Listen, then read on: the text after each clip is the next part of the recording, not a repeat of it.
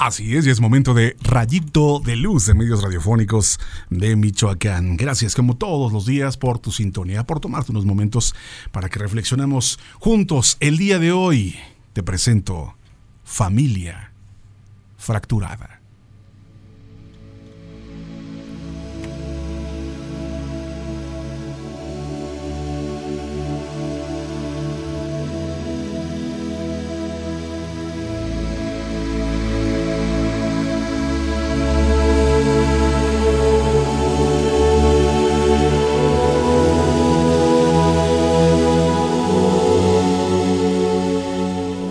Familia fracturada.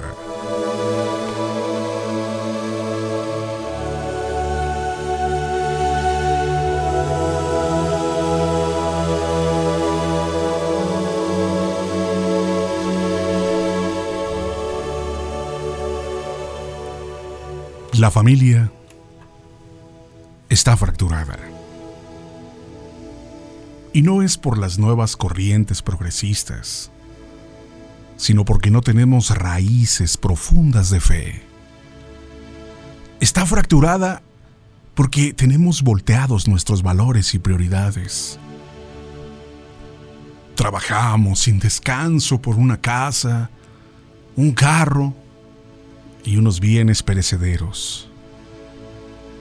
Y ponemos nuestro corazón y nuestras metas en esas cosas pasajeras y superfluas. La familia está herida porque no le inculcamos a nuestros hijos el amor a Dios y al prójimo. Porque no aceptamos que nuestros hijos sean personas con defectos y necesitados de corrección.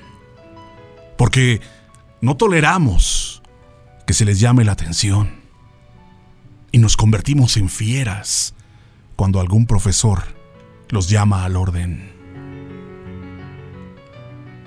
Estamos heridos porque le huimos a la palabra sencillez, porque no aceptamos la austeridad ni la pobreza, porque creemos que tenemos el derecho de ser servidos, pero no nos gusta servir, porque estamos criando hijos orgullosos y soberbios al haberles puesto el mundo en bandeja y les robamos la capacidad de aceptar la dificultad o la frustración.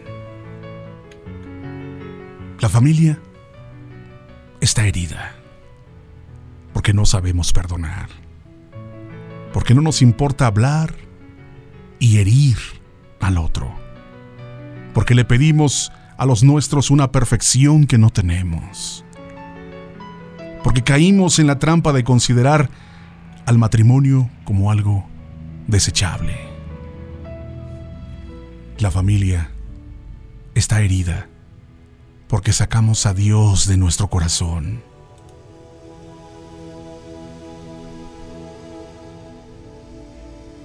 Porque relativizamos la verdad, porque nunca hay tiempo para orar ni siquiera para dar gracias por los alimentos, porque aceptamos la infidelidad, el maltrato verbal y físico, porque humillamos a nuestra pareja, porque guardamos silencio ante el pecado y la maldad. Definitivamente, es tiempo de ser mejores familias. Es tiempo de reconocer humildemente nuestros errores es tiempo de apagar los teléfonos y dar lo mejor de nosotros a los que nos rodean. Es tiempo de abrir las puertas de nuestros hogares de par en par para dejar entrar a Dios. Es tiempo de dedicarle tiempo a nuestros hijos y de decirles, aquí estoy. De enseñarles con obras más que con palabras, que aunque la vida sea dura, siempre podrán contar con nuestra ayuda y cuando ya no les queda nada más que Dios, entonces podrán descubrir que Dios es suficiente. La familia no ha sido lastimada tan solo con nuevas ideologías que tanto nos alarman. Es que tú o yo, como padres, Nos hemos encargado de abrir heridas en eso que decimos amar con toda nuestra alma. Tal vez hemos perdido el norte por estar buscando las cosas de abajo y olvidado las de arriba. Sí, tal vez se nos olvidó que la meta es el cielo. Dios nos bendiga y nos ayuda a ser mejores familias, lugares donde prevalezca el amor de Dios, donde se ame al Señor por encima de todas las cosas, familias conforme al corazón de nuestro Creador. Porque, ¿cómo es la vida hoy? Casas grandes, familias pequeñas, más diplomas y reconocimientos, menos sentido común.